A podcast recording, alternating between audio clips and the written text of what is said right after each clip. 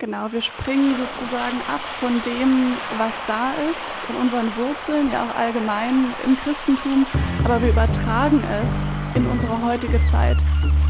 Ich glaube mit so Kleinigkeiten, aber so Kleinigkeiten machen es tatsächlich auch aus. Also die irgendwas in uns anrühren oder irgendwie uns, uns an irgendwas erinnern oder sowas. Und klar hätte man auf diesen kleinen Punkt verzichten können, der ist ja nicht notwendig für irgendwas. Aber allein, dass du es jetzt sagst, ne?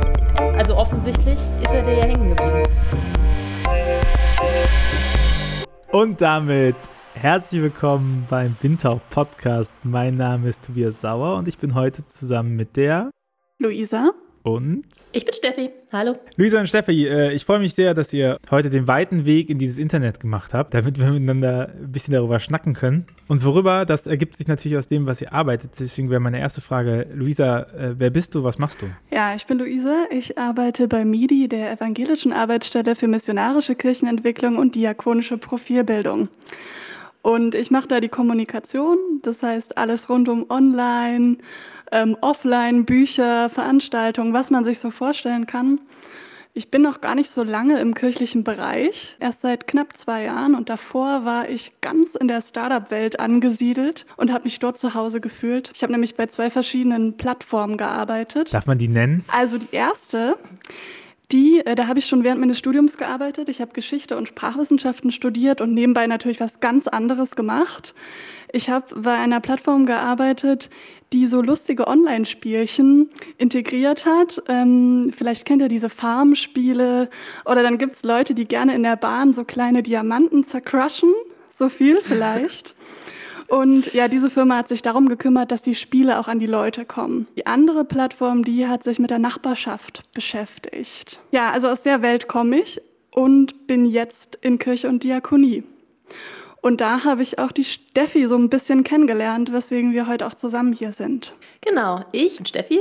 Äh, ich arbeite bei Social Social, da kann ich gleich noch ein bisschen was dazu sagen. Komme aber eigentlich aus einem ähnlichen Feld wie Luisa ganz ursprünglich. Ich weiß gar nicht, ob wir da jemals schon drüber gesprochen hatten. Ich habe nämlich auch Geschichte studiert. Ach, genial. Ganz ursprünglich mal. Ja. Alle studieren Geschichte in der Kommunikation. Und, und fragen sich dann, was sie damit machen sollen. Genau, ich habe Geschichte, Germanistik und öffentliches Recht damals studiert und habe dann lange Jahre in einem ähm, Unternehmen gearbeitet. Daran sieht man, dass ich älter bin als Luisa. Es war nämlich sehr analog. Äh, es ging darum, Sachen für Museumsshops herzustellen und äh, zu vertreiben. Das heißt, da war ich dann viel unterwegs und habe so die großen Museen Europas besucht, zumindest im deutschsprachigen Raum. Genau, das hat auch viel Spaß gemacht und dann ähm, bin ich aber vor zwei Jahren in den Agenturkontext gewechselt. Das ist nämlich Social Social.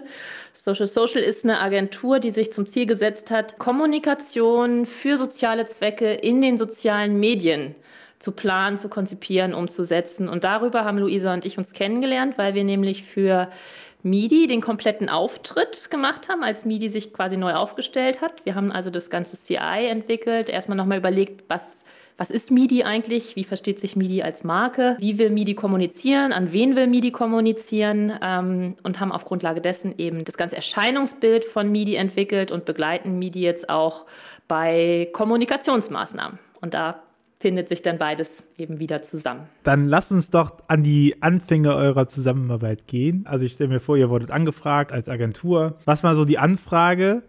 Und wie war eure Reaktion? Der Weg war tatsächlich noch ein bisschen. Soll ich, soll ich Luisa? Oder? Ähm, du kannst ja mal anfangen und ich gehe dann mit rein, Steffi.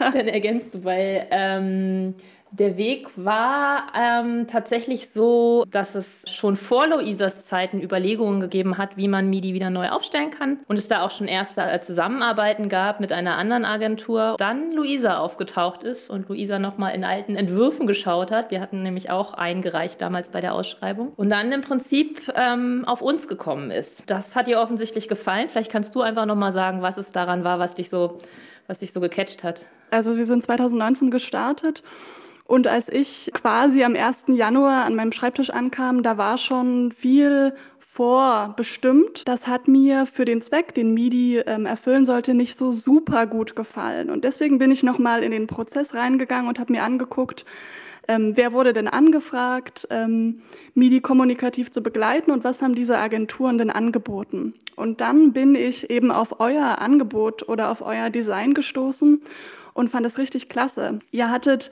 so einen Pitch und da habt ihr erstmal ausgewertet, was äh, der Kirchentag in den letzten Jahrzehnten alles so für Motti hatte und wie sich das in der Sprache immer mehr ähm, entwickelt hat. Von dieser Seite habt ihr euch total intensiv mit kirchlicher Kommunikation befasst und das hat mir einfach gefallen, wie ihr euch da reingedacht habt. Danach habe ich ja erfahren, als ich euch persönlich kennenlernte, dass ihr ja auch, also viele von euch selber auch christliche Bezüge habt, dass ihr in der Gemeinde seid und dass ihr nicht nur Kommunikationsprofis seid, sondern auch selber für ähm, die Kirche oder für den Glauben brennt, kann man so sagen. Und das äh, finde ich in der Zusammenarbeit mit einer Agentur total wichtig. Äh, erster Tipp, dass man jemanden findet, der ähm, nicht nur äh, professionell arbeitet, sondern auch hinter diesen Werten steht, der sich reinversetzen kann. Und ich kann ja vielleicht noch mal ergänzen, für uns war das eben auf der anderen Seite auch ein total faszinierendes Projekt, weil viele von uns da persönliche Bezüge zu haben, etwas zu begleiten oder ein Projekt zu begleiten, was bereit ist, sich an der Stelle auch neu aufzustellen, vielleicht auch mal neu zu denken. Zum Ziel aber hat, Werte zu kommunizieren, äh, Inhalte zu kommunizieren, hinter denen wir halt so voll und ganz auch stehen können. Das ist ja auch für eine Agentur total das Geschenk. Also, also alle unsere Kunden oder die meisten unserer, unserer Kunden sind eben Kultureinrichtungen oder soziale Organisationen, also Ziele, hinter denen wir auch stehen können. Aber dieses, dieser ganze Bereich kirchliche Kommunikation ist noch, natürlich nochmal eine besondere Herausforderung an der Stelle und hat nochmal auch so andere Facetten, als wenn man jetzt für eine, für eine Hilfsorganisation arbeitet. Und ich glaube, das war das, was uns am Anfang auch so fasziniert hat und auch weiterhin fasziniert, weil ja immer auch der Prozess weitergeht und es immer, immer auch im Prozess weiter darum geht, sich neue Plattformen zu erschließen, äh, sich nochmal neue Sachen zu zu trauen und auszuprobieren. Was war denn das herausstechende Element? War es die Farben, war es die Designsprache, was letztendlich dazu bewogen habt, dass ihr euch, dass ihr euch gefunden habt?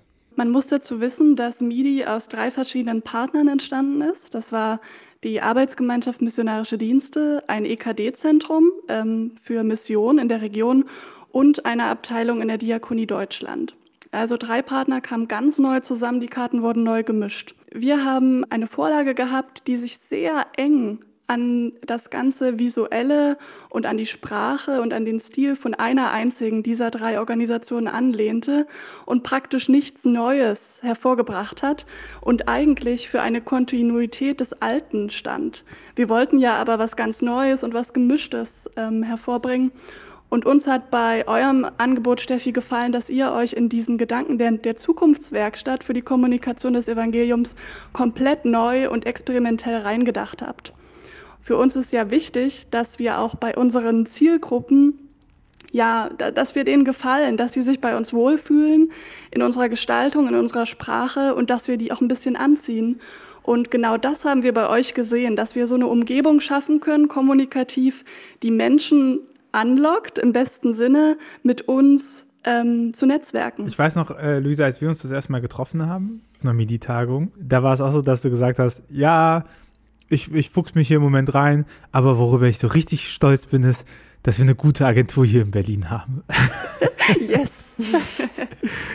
Und das Schön. macht ja schon viel aus, weil es ja auch ganz viel Arbeit abnimmt. Ne? Also wenn man, wenn man äh, jemanden hat, der versteht, welche Ideen man hat.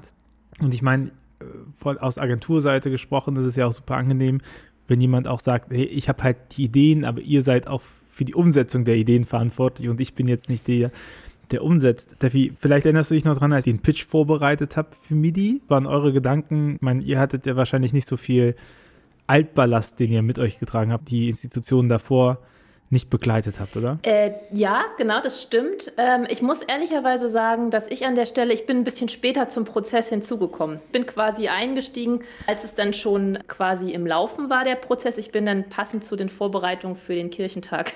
Äh, das war, glaube ich, mein, mein, mein erster sehr, sehr aktiver Einsatz für MIDI und bin. Der Kirchentag war euer Startschuss, ne? Öffentlich, oder? Das, das Boot. Boot. Ja, ich habe genau. ein Boot gekauft. Ja, das habe ich, äh, das habe ich vorher auch noch nicht gemacht.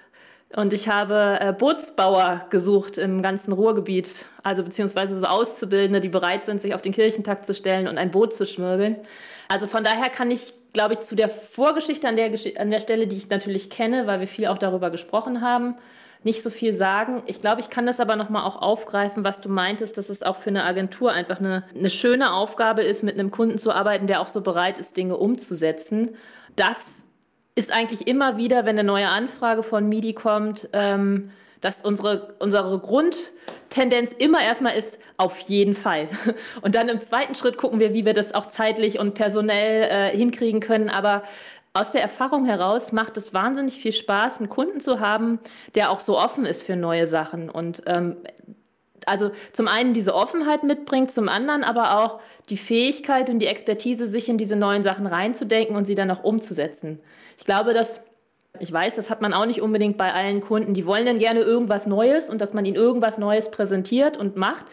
Aber es erfordert schon auch ein gewisses Mindset, denn auf Kundenseite, Kundinnenseite das zu implementieren. Und das ist bei MIDI halt schon sehr besonders.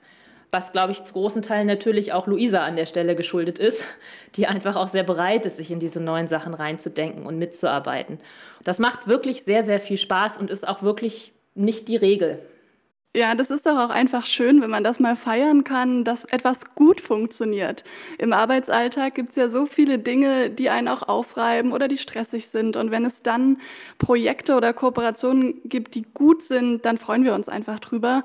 Und ich muss auch noch mal sagen, weil du mich so gelobt hast, dass ich einfach ein Fable auch für Ästhetik habe oder für Schönheit weil ich glaube, dass auch die Kirche, die Diakonie, auch NGOs das brauchen und das auch verdienen. Deswegen bin ich auch so angesprungen, weil das, was bei euch besonders war, ist, dass ihr sehr, eine sehr starke Designlinie vorgeschlagen habt die mir unglaublich gut gefallen hat. Und auch wenn Kollegen, das kann ich jetzt auch mal sagen, am Anfang so ein bisschen skeptisch waren, ob das jetzt nicht alles zu bunt ist und, und zu online und zu krass. Letztendlich haben auch gerade die, die wir erreichen wollen, uns zurückgemeldet, dass sie sich damit wohlfühlen. Und das ist ja das total. Wichtigste.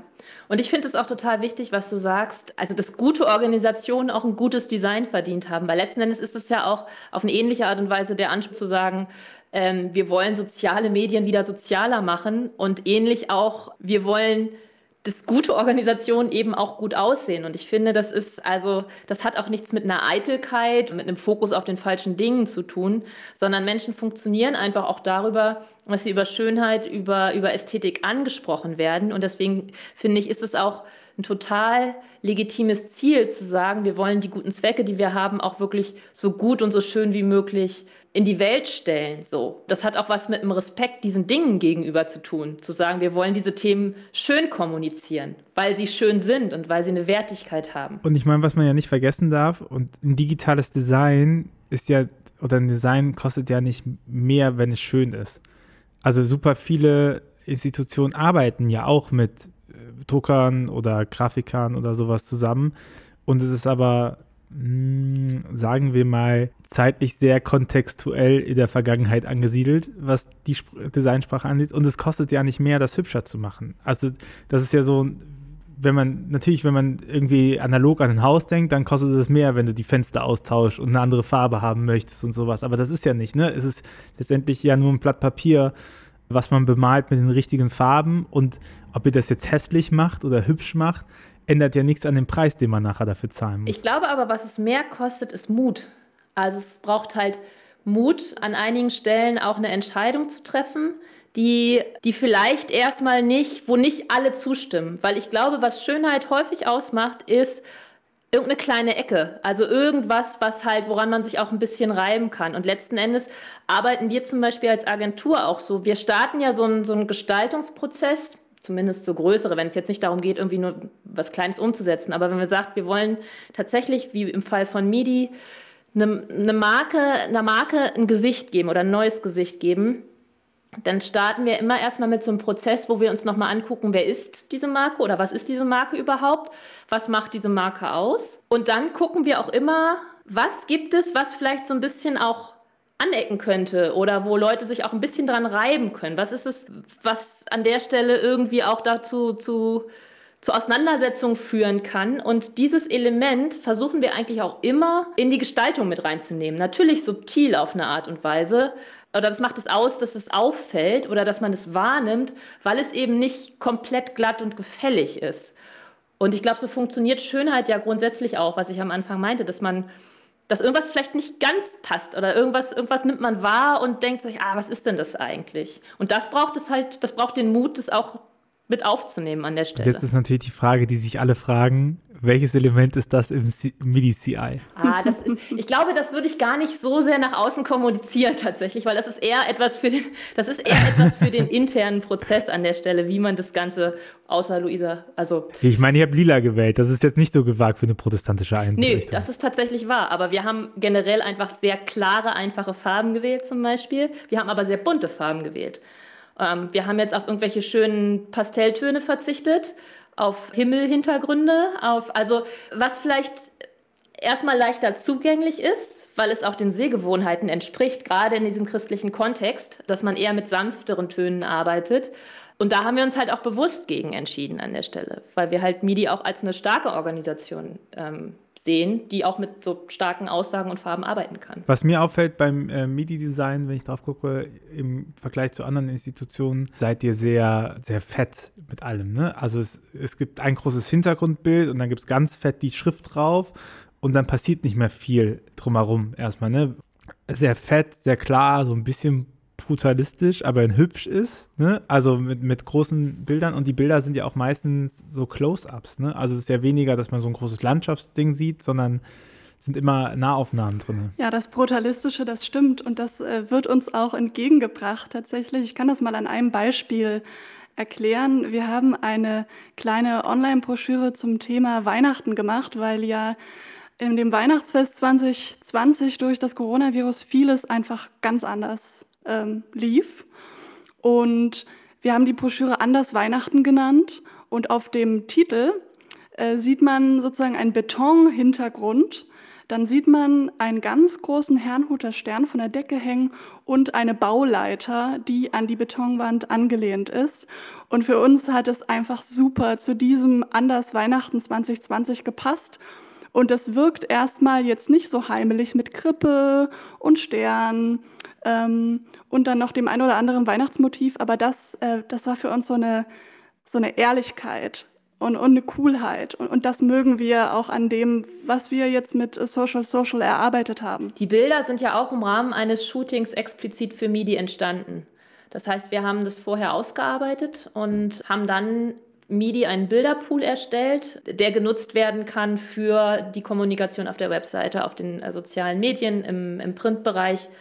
Und da ist es vielleicht noch mal ganz interessant, dass ja auch also unser Fotograf Jon Huckstra hat eben, wie Luisa sagte und also wie die meisten von uns auch selber einen, einen christlichen Hintergrund, ist also auch vertraut mit dieser Bildsprache im christlichen Bereich, weil er auch so aufgewachsen ist und einfach auch sehr Teil seines Lebens ist, hat aber den Anspruch, das eben in eine Ästhetik zu übertragen, die vielleicht für die heutige Welt sprechen kann oder, oder einfach unsere heutige Welt auch zeigt. Also ich habe das Gefühl, man merkt es diesen Bildern auch an, dass das jetzt nicht einfach so, wir beauftragen irgendeinen Fotografen, mach mal schöne Bilder, die diese, äh, diese christliche Organisation da verwenden kann, sondern dass da eben auch schon drin steckt, kenne diese Bildsprache und ich nutze sie aber selber und, und, und, und arbeite sie weiter oder, oder, oder entwickle sie weiter an der Stelle. Genau, wir springen sozusagen ab von dem, was da ist und unseren Wurzeln, ja auch allgemein im Christentum, aber wir übertragen es in unsere heutige Zeit.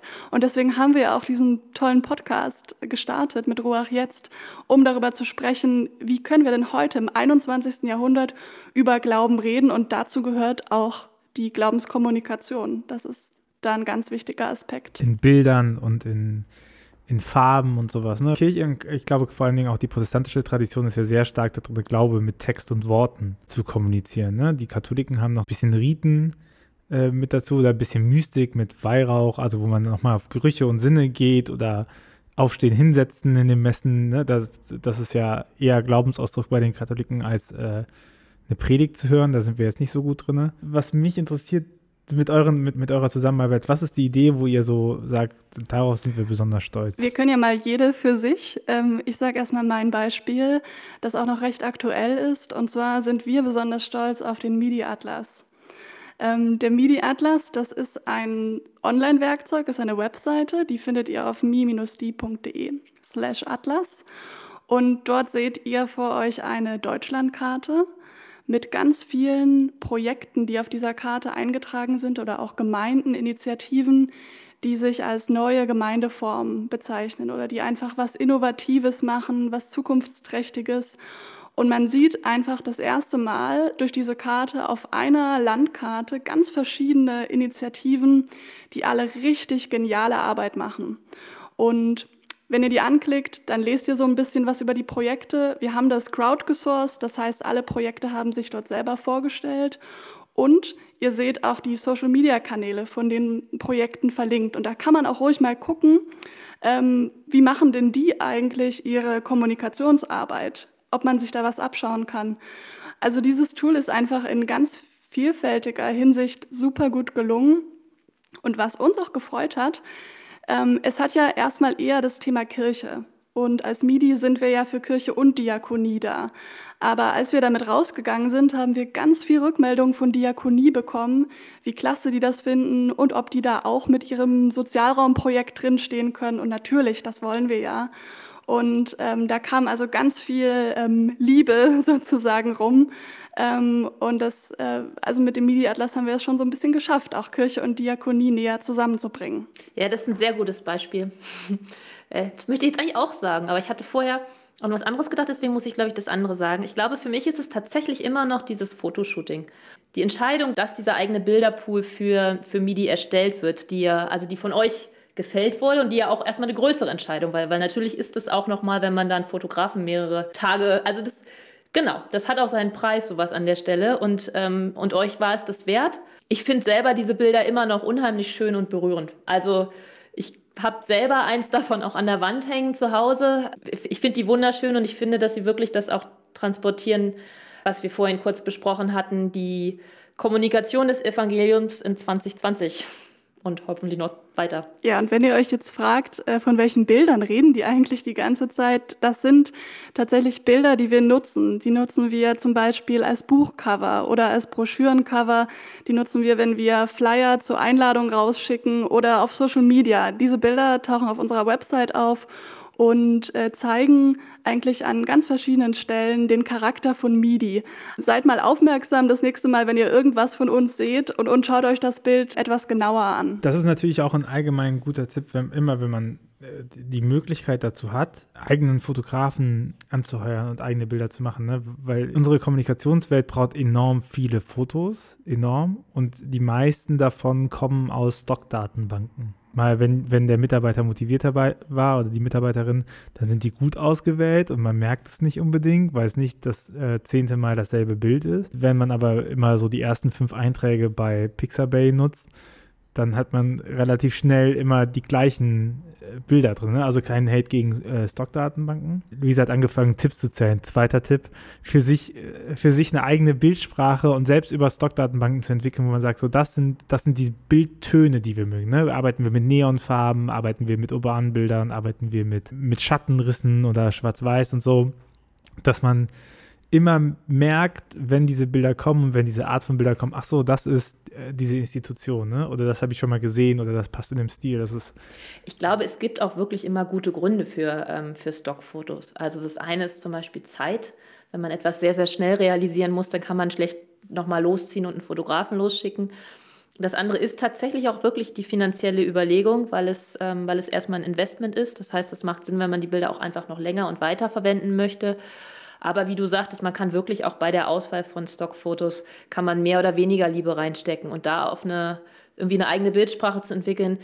Das hilft gerade eben in, in Medien, die einfach sehr auch über das Visuelle funktionieren, wie zum Beispiel Instagram. Da brauche ich schon auch irgendeine Art von Wiedererkennungswert an der Stelle, dass Leute durch ihren Feed durchgehen und einfach sehen, okay, das ist, ohne dass sie jetzt irgendwas lesen müssen, sondern einfach dadurch, dass sie es erfassen. Und das nochmal zurückgeführt zum Beispiel ist ja für MIDI an der Stelle auch ein total klarer Vorteil. Wenn ich mein Instagram durchgehe, MIDI sehe ich sofort. Diese klaren Kacheln mit einer klaren Farbe und einer Schrift drauf, ähm, das nehme ich sofort wahr. Und das hilft einfach für meinen, ähm, äh, für meinen Wiedererkennungswert. Und trotzdem hat es das Verspielte nicht verloren, ne? In, in diesen ganzen brutalen und großen Bildern so. Also ich denke mal, dass dieser kleine Punkt, der so süß. Den lieben wir auch alle. Alle freuen sich. ja. Ich glaube mit so Kleinigkeiten, aber so Kleinigkeiten machen es tatsächlich auch aus. Also die irgendwas in uns anrühren oder irgendwie uns, uns an irgendwas erinnern oder sowas. Und klar hätte man auf diesen kleinen Punkt verzichten können, der ist ja nicht notwendig für irgendwas. Aber allein, dass du es jetzt sagst, ne, also offensichtlich ist er dir ja hängen geblieben. Jeder liebt doch auch ein bisschen Spielen. Also gutes Design ist immer auch etwas, was Interaktion hervorruft. Wenn ich halt mehrmals die Seite scrolle, weil ich so lustig finde, wie das animiert ist, oder wenn ich halt diesen Punkt sehe Ach, du oder bist es, Tobias. Hast dich die ganze Zeit gefragt im Analytics-Tool, welcher Vollidiot? Ja, ich sehe das in Analytics. Wer, wer ist das? zur, zur Erklärung. Wenn man auf unsere Website geht, dann gibt es ähm, ganz oben links den Schriftzug MIDI und da ist der kleine i-Punkt, von dem ihr schon zehn Minuten redet, ohne das zu erklären. Und der, der hüpft dann so auf die Seite. Und, und was Tobias gerne macht, ist eben immer wieder Refresh, damit der, der I-Punkt immer weiter hüpft. Das, äh, das nächste Ding ist ja, dass, dass die sich öffnen und dann Newsletter steht, dass es halt kein Pop-up ist, sondern das so Vorhang auf. Macht ja schon viel aus. Also ich, ich liebe zum Beispiel auch diese, ähm, diese Produktvorstellseiten für irgendwelchen Technikkram, ne? Wenn man den halt durchscrollt und die Seite baut sich so auf und die hat so tausend Animationen drin und so. Letztendlich hätten die auch einfach schreiben können, ja, das ist das Handy, das ist der Prozessor, das ist so, aber dieses, dieses Spielen und dieses Mitnehmen dann auf die Reise und so. Ja, das ist auch so ein bisschen das. Ähm, ich habe ja meine Startup-Vergangenheit erwähnt, was ich davon mitgebracht habe. Ähm, diese radikale Nutzerperspektive. Also wirklich daran zu denken, wer ist jetzt unsere Zielgruppe und wie können wir die erreichen? Was brauchen die? Was gefällt denen? Und in welcher Stückelung brauchen die auch die Informationen? Und so versuchen wir das auf all unseren Kanälen aufzubereiten. Und man muss wirklich auf einer Website nicht alles darstellen, was man jemals gemacht hat. Es ist okay. Man kann auch mal anrufen. Ich glaube, das wollte ich mit meinem Gestammel sagen, dass es, äh, dass bei euch der Unterschied ist, dass es nicht um die Institution selber dreht, sondern dass es halt Sachen gibt, die für die Leute sind, die die es nachher nutzen. Ne? Und oft äh, stellen große Institutionen sich auf ihren Homepages als große Institutionen vor. Und dann ist es so mehr so dieses, das Beratungsgremium, was diese Homepage zu verantworten hat, findet diese Homepage in Ordnung, weil es ist alles Wichtige drauf und mein Name ist zu sehen. Steffi, du hast gesagt, eure Agentur macht Kommunikation für soziale Zwecke in den sozialen Medien. Äh, magst du ein bisschen darüber erzählen, wo du die Herausforderung von sozialen, äh, von sozialer Kommunikation und sozialen Zwecken in Social Media siehst? Oder was so euer Approach ist? Also die Grundidee war tatsächlich zu sagen, Social Media ist so dominiert von, von Kommerz und Kapitalismus. Wir wollen die guten Themen sichtbarer machen. Wir wollen, ähnlich wie ich auch vorhin meinte, dass es ein faires Anliegen ist, von sozialen Organisationen auch schön zu kommunizieren ist auch ein faires Anliegen zu sagen, wir wollen auch da kommunizieren, wo Menschen halt heutzutage sind und wo sich Menschen aufhalten. So. Also der Grundansatz ist erstmal Kommunikation auch dort zu betreiben, wo ich auf Menschen treffe. Und das ist nun mal viel im digitalen Bereich. Die Herausforderung ist natürlich, wie bringe ich so etwas wie bei IJM zum Beispiel, die sich stark gegen Menschenhandel und moderne Sklaverei einsetzen, wie bringe ich so ein Thema in ein visuelles Medium wie Instagram? Also wie gehe ich damit um, ernsthafte Themen in einem, Medien zu in einem Medium zu kommunizieren, was eigentlich eher auf Zerstreuung ausgelegt ist und auf, auf Ablenkung. Und das ist immer eine Spannung, in der man sich bewegt. Ähm, da muss man halt eine Kommunikationsform finden, die funktioniert, die der Ernsthaftigkeit des Themas gerecht wird, aber die Menschen trotzdem auch visuell anspricht. Kannst du Beispiele nennen, wo du sagst, das ist besonders gut gelungen da? Wir haben für IJM ein Konzept entwickelt, wenn man mal auf den Instagram-Account von IJM Deutschland geht zu sagen, also wir haben damals auch die Bildsprache von IJM mitentwickelt. Wir haben IJM verschiedene Farben, also der, der Kommunikation von IJM, da gibt es verschiedene Farben, mit denen sie kommunizieren. Wir arbeiten bei IJM in deren Instagram-Kanal, beziehungsweise das setzen die jetzt selber um. Wir haben aber das Konzept entwickelt, einfach mit einfarbigen Kacheln. Das heißt, wenn man da mal raufguckt, gibt es blaue Kacheln. Die sind vollflächig blau, da steht auch nichts drauf. Und jede dieser Kacheln steht für eine Befreiung. Wenn IJM also irgendwo in irgendwelchen Teilen der Welt geholfen hat, dass Menschen aus Sklaverei befreit werden, posten sie eine blaue Kachel. Und eventuelle Bilder, die es dazu gibt, gibt es immer erst auf der zweiten Bildebene, wenn man weiter, weiter swiped. Und wenn es eine Verhaftung gibt, wird eine schwarze Kachel gepostet. Das heißt, im Prinzip wird primär über diese Bildsprache, also einfach über diese Farben kommuniziert.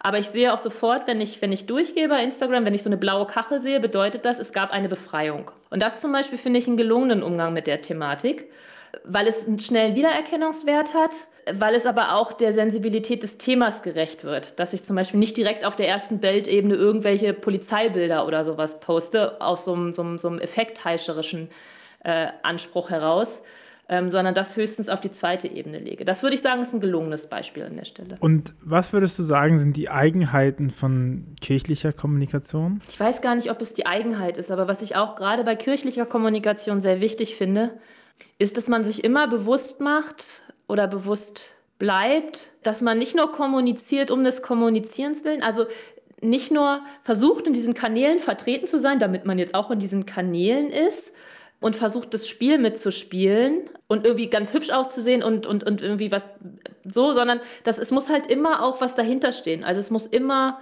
unterfüttert bleiben und man muss, sich, man muss sich wirklich ernsthaft vorher auch Gedanken darüber machen, wie man kommunizieren möchte und wie das rückgebunden ist an die Inhalte, die man eigentlich vermitteln möchte. Und ich glaube, da ist die Gefahr bei sozialen Medien oder die besteht zumindest, dass man da schnell versucht, irgendwie mit dabei zu sein und das auch irgendwie mitzumachen und sich das aber vorher nicht so richtig überlegt. Also das finde ich super wichtig bei kirchlicher Kommunikation. Und ich habe auch das Gefühl, dass es zum Beispiel, also ohne jetzt zu tief einzusteigen, aber das ist was, was mir vielleicht bei manchen, manchen Strömungen fehlt, dass ich das Gefühl habe, das sieht zwar alles sehr hübsch und nett aus, aber ich finde, das, was dahinter steht, finde ich entweder schwierig oder nicht fundiert genug. Und wie begünstigt das äh, die sozialen Netzwerke? Also du meinst, dass äh, voneinander hören und äh, miteinander arbeiten können? Kann das ja, hat man ja früher auch geschafft. Ja, aber es war schon komplizierter. Ich meine, es ist letzten Endes ist es einfach eine. Man konnte auch bevor es das Telefon gab Briefe schreiben. Ich glaube, da gibt es einfach eine gewisse technische Weiterentwicklung, die die Kommunikation an der Stelle schneller und effizienter und einfacher machen kann, nicht automatisch immer macht. Das sind einfach nochmal Kommunikationskanäle, die es nun mal gibt. Und da ist, finde ich, auch total legitim, die zu nutzen, wenn ich mir halt auch immer über die Nachteile des Ganzen an der Stelle bewusst bleibe. Wenn ich eine Organisation auch immer mal wieder sehe, eben, also wirklich visuell sehe, dann passiert bei mir innerlich auch was. Ich behalte dazu einen anderen Bezug. So, also ich habe, die bleibt irgendwie präsent in, in meinem Kopf und in meinen Gedanken kann ja auch was total Schönes sein. Da einfach so eine Unmittelbarkeit oder so, eine, so, so, so ein Gefühl der Verbundenheit dadurch auch entsteht. Ja, da sprichst du wirklich einen wichtigen Punkt an. Das ist so ein bisschen das, was ich für uns den Community-Effekt nenne. Wenn du mich jetzt fragst, warum ist MIDI denn nun auf Instagram, Twitter und Facebook, dann ist es bei uns mittlerweile so zu beantworten, dass wir dort wirklich unsere kleine, aber feine Community gefunden haben, wo wir Ideen ähm, kennenlernen, wo wir uns austauschen, auch angeschrieben werden und wo sich sogar Kooperationen und Produkte, Projekte entwickeln. Aber uns geht es auch um die Kooperation und um das äh, Voneinander hören das ist diese Nahbarkeit auch. Und das ist auch für mich so als Millennial, wenn ich mich jetzt mal oute, als unter 30, das ist mir ganz wichtig, auch in meinem persönlichen Social-Media-Konsum. Ich möchte von der Organisation ganz nah erreicht werden. Ich will, dass die authentisch ist und mit mir locker spricht. Und da fühle ich mich wohl. Und das ist wahrscheinlich auch das, was ich bei MIDI mit reintrage, dass ich von diesem Punkt aus ausgehe. Du sagtest ja, es ist vielleicht niederschwelliger oder unkomplizierter. Das erleben wir oft, wenn wir auf Instagram zum Beispiel angeschrieben werden äh, von Leuten, die ein cooles Projekt haben oder die fragen, Hallo, ich bin katholisch, kann ich trotzdem bei eurer Tagung mitmachen, weil das ist so interessant und ich habe mich noch nicht getraut, mich anzumelden. Und so kann man ganz schnell ähm, miteinander ins Gespräch kommen und auch, auch Missverständnisse klären, vielleicht an mancher Stelle. Und das ist nahbarer. Es ist nahbarer, als eine E-Mail zu schreiben an info.midi.de. Würde die Arbeit von der MIDI funktionieren, wenn ihr kein Social Media hättet? Es würde funktionieren, aber es würde was fehlen, weil wir so ein bisschen auch die Leute, also auch mit den Leuten gern arbeiten wollen, die sich wohlfühlen auf Social Media. Wenn wir über die Kanäle nicht mit denen direkt in Verbindung werden, dann wären die Hürden größer oder wir müssten uns anders überlegen, wie kommen wir aneinander ran. Und wir haben ja diese Plattform und dann können wir die auch nutzen. Also Steffi hat ja schon erwähnt, es ist jetzt auch nicht alles äh, ja, heitel, eiter Sonnenschein oder wie das heißt, das Sprichwort. Bisschen anders. Ja, also es ist noch nicht alles gut. da, aber vieles ist gut und das nutzen wir. Und vielleicht kann ich noch mal so aus unserer Perspektive an der Stelle ergänzen, dass wir natürlich uns auch also es gibt immer wieder Stellen dieser ganzen Social-Media-Kommunikation, wo wir uns auch als Agentur fragen, wie sehr wollen wir da eigentlich einsteigen? Also nur weil das jetzt gerade alle machen, finden wir das irgendwie, wollen wir so einen TikTok-Kanal betreuen, wo das menschenrechtstechnisch alles ein bisschen schwierig ist? Das sind natürlich Fragen, die man sich auch stellen muss und die also zum einen wir als Agentur uns fragen, zum anderen man sich aber auch eben einfach als, als, als Player an der Stelle fragen muss, so, möchte ich da und da vertreten sein? Also ist es, zum einen ist es überhaupt ein geeignetes Medium für das, was ich, was ich kommunizieren möchte? Das kann ja auch nochmal, das kann man ja auch abwägen. Man muss ja nicht auf jedem Kanal unterwegs sein, so, ne? Und zum anderen kann ich das mit den Werten, die eigentlich unsere Institution vertreten soll, ver verbinden oder kann ich das dann vereinbaren, auf dieser Plattform unterwegs zu sein? Jetzt höre ich schon die Basis rufen, ja, ja, die haben ja auch Geld, die können sich einen eigenen Bilderpool leisten und dann können die sich natürlich auch eine Social-Media-Strategie leisten und so eine Luisa bezahlen die und dann haben sie noch eine Agentur mit am Start, aber wir als, als arme Gemeinde vor Ort können das ja alles gar nicht. Ist dann Social Media für uns erledigt als Thema? Ich sag nein. Ich glaube, es erfordert halt einfach die Bereitschaft, sich reinzudenken. So. Und die muss man natürlich mitbringen. Aber dann ist es ja auch kein Hexenwerk. Das, was wir jetzt hier gerade besprochen haben, zu sagen, eine einheitliche Bildsprache zu haben, da kann man sich reindenken so. Und gerade wenn man vielleicht auch äh, als Gemeinde irgendwie viele jüngere Ehrenamtliche hat oder so, die machen das ja auch gern, die haben da ja auch durchaus Lust drauf. Also ich glaube, es erfordert erstmal eine, überhaupt eine Bereitschaft, sich mit dem Ganzen auseinanderzusetzen. Ich glaube nicht, dass das, dass das an Geld an irgendeiner Stelle scheitern wird, so, weil man kann das auch alles mit relativ wenig Budget umsetzen. Und dann kann man sich trotzdem vorher immer noch mal fragen, brauchen wir das tatsächlich? Wir müssen nicht, wir müssen es nicht machen, damit wir nachher sagen können, wir sind auf Social Media. Sondern ich glaube, dann ist erstmal die, die erste Frage, die, die man sich stellen sollte, ist, wofür denken wir denn, dass wir das brauchen? Was wollen wir denn damit? Was, was erhoffen wir uns davon? Und davon ausgehend, ähm, wenn man sagt, jo, das macht Sinn, weil ne, wir haben irgendwie, keine Ahnung, acht Dörfer, die total verstreut sind und würden da gerne irgendwie mehr so ein bisschen Gemeinschaft reinbringen und so, dann kann man ja mal gucken. Und dann, glaube ich, ist es aber auch durchaus möglich, das Ganze auch mit einem, mit einem Dorfgemeindenbudget zu stemmen. Ja, und vielleicht auch nicht immer auf das Geld zuerst als Ressource schauen, sondern auch mal sehen, wen habt ihr denn? Wenn ihr jetzt eine Gemeinde seid oder eine Einrichtung, diakonische Einrichtung, habt ihr FSJler vielleicht, die einfach so ein bisschen aus der Social-Media-Kultur auch kommen, die da Lust drauf haben und die sich einbringen können auf Instagram beispielsweise oder Facebook. Ich beobachte da Kanäle, die das ganz wunderbar machen, auch so mit Takeovers, wo dann verschiedene FSJler aus verschiedenen Bereichen den Kanal führen und die machen einfach Fotos oder Videos mit ihren Handys. Da steht jetzt keine große Agentur dahinter und das ist lebendig und wieder, das ist wieder dieses Nahbare äh, was dann einfach auch gefällt. Wir haben, vielleicht kann ich das nochmal ganz kurz als Beispiel bringen. Wir arbeiten als, ähm, als Agentur auch für die EKD. Und wir haben jetzt im letzten Jahr so Porträts für die EKD gemacht von, von Pfarrern und Pfarrerinnen, ähm, die halt ein besonderes Projekt haben oder einen besonderen Ansatz. Und waren jetzt, ähm, haben jetzt vor einigen im Sommer, haben wir eine Gemeinde in Lübeck gezeigt also diese vielleicht noch mal ganz kurz zum Konzept dieser Filme, die sind nämlich auch für Social Media gedacht und für Social Media konzipiert. Wir machen ein, pro Porträt machen wir drei Kurzfilme, jeweils eine Minute, dass die auf Instagram ausgespielt werden können. Diese drei Filme zusammen ergeben quasi so einen, so einen Einblick in die Arbeit dieses Projekts oder dieses Pfarrers, dieser Fahrerin. Und diese Kirchengemeinde in Lübeck haben wir gezeigt, weil die während des ersten Lockdowns sehr schnell auf so digitale Gottesdienste umgestellt haben. Da wirklich auch qualitativ sehr hochwertig äh, gearbeitet haben.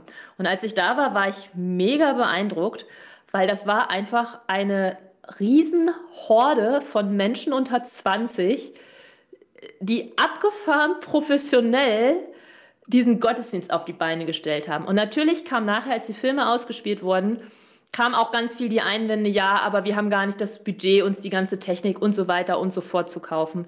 Das verstehe ich und das ist auch ein wichtiger Punkt. Trotzdem bleibt einfach, dass das Ganze deswegen funktioniert, weil da das Potenzial von diesen jungen Leuten so genutzt wird, dass die einfach das größtenteils auch selber tragen dann. Also weil die sich ernst genommen fühlen, weil die sich eingebunden fühlen und weil denen auch tatsächlich eine Verantwortung zugestanden wird an der Stelle. Und das ist ein hoch also äh, wie gesagt, ich war wahnsinnig beeindruckt, wie professionell das Ganze dann nachher war. Wir hatten das ja auch so im Vorgespräch mal kurz gehabt. Ich habe erzählt, dass ich Gitarre so in drei Monaten gelernt habe und dann konnte ich Barré-Griffe und jetzt äh, zehn Jahre später spiele ich ungefähr auf demselben Niveau noch Gitarre.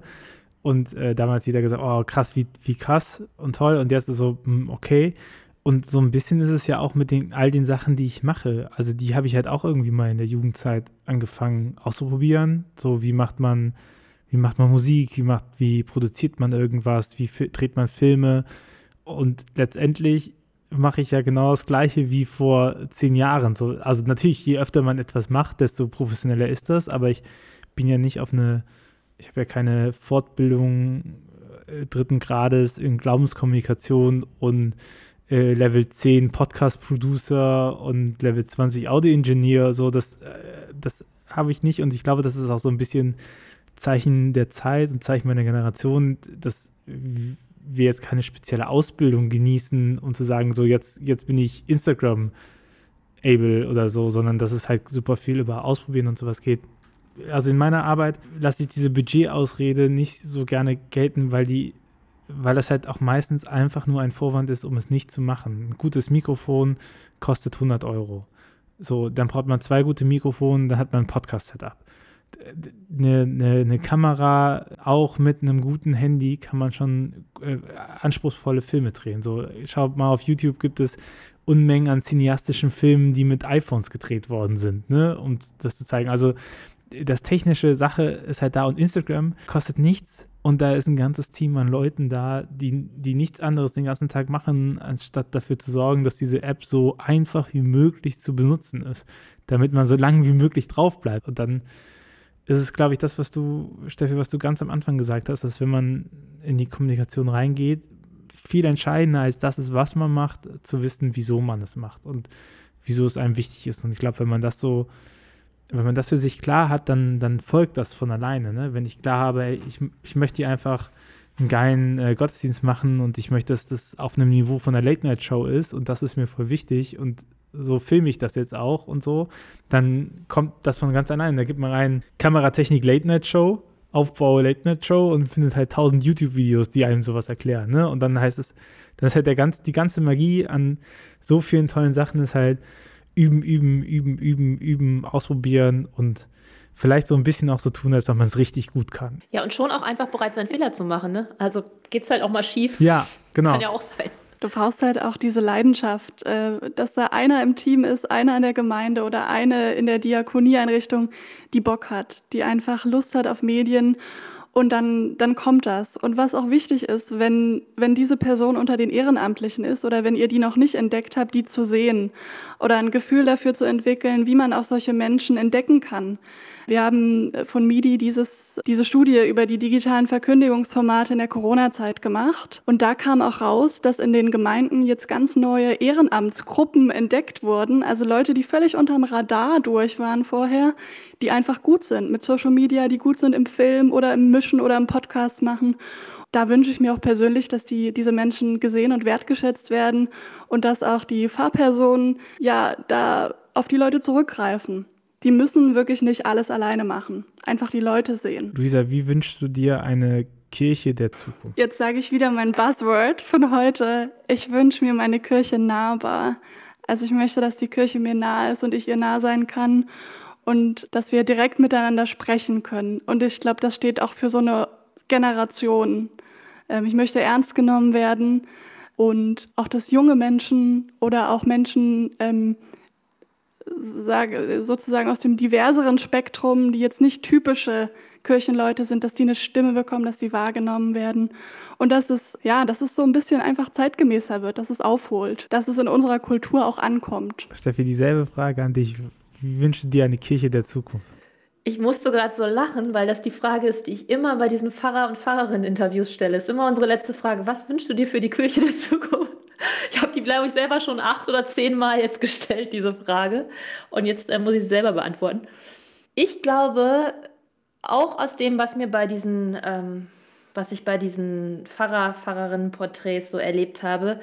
Ich wünsche mir eine Kirche, die eine neue eigene Sprache findet, ähm, weil ich das Gefühl habe, dass wenn man aus diesem, und jetzt spreche ich aus meiner Perspektive, wenn man aus diesem Kontext kommt, dass man vieles schon gehört hat und es einen deswegen nicht mehr so berührt, weil es, weil es teilweise zu so Phrasen geworden ist.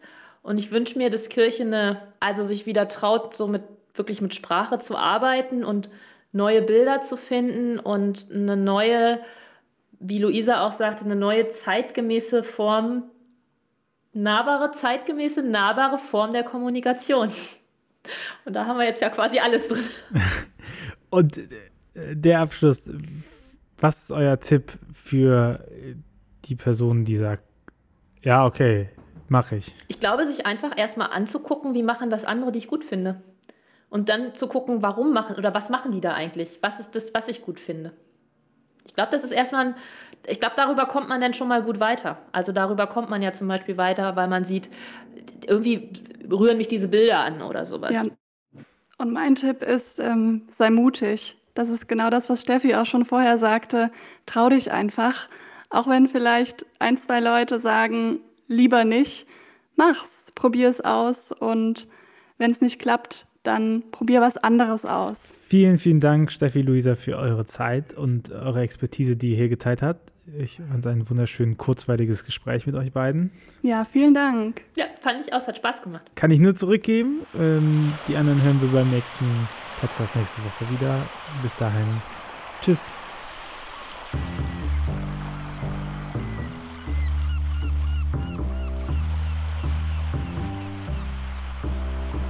Dieser Podcast ist eine Gemeinschaftsproduktion von Ruach Jetzt und der Evangelischen Arbeitsstelle für missionarische Kirchenentwicklung und diakonischen Profilbildung MIDI.